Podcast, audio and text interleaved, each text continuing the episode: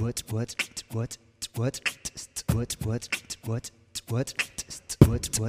what what what what what what Fala família do No Máximo 20, então iniciando mais uma sexta aí com o quadro Acontece, as histórias engraçadas, as cagadas que acontecem no dia a dia de trabalho que a gente acaba contando no happy hour. Hoje a palavra está com o Serginho. Então, Serginho, pode falar aí. Bom, pessoal, cara, de cagada, eu vou realmente com uma cagada. A gente trabalha com resíduo e é com resíduo orgânico, né?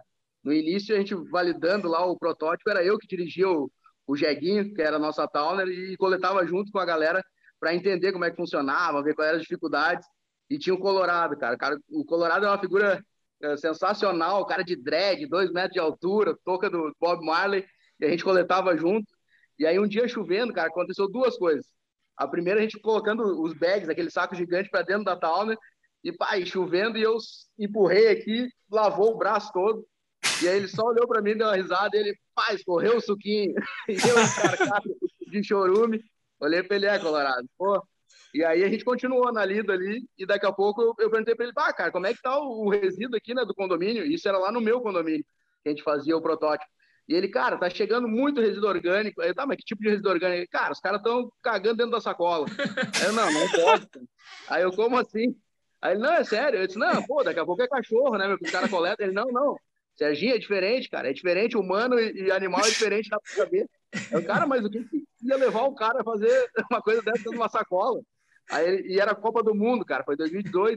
E aí ele, não, eu até sei o que aconteceu, cara, porque foi numa quarta-feira, tinha jogo do Brasil, e tava empatado ali, e o cara não quis perder nenhum lance, pegou a sacolinha, fez ali dentro e foi.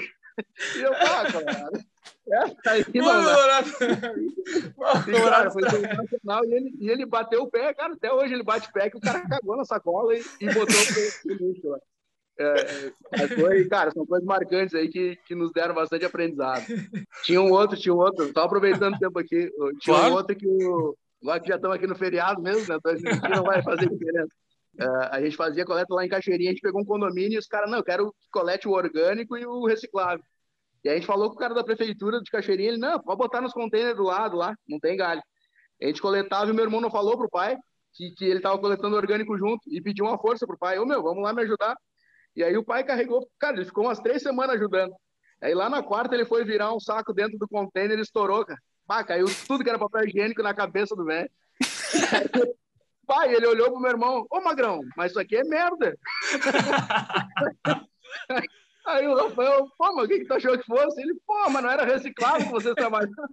Não, não, não, não. Quanto é que vocês estão recebendo aqui que eu pago para não vir? Aí depois, depois saímos na Forbes e ele veio, pá, da merda a Forbes.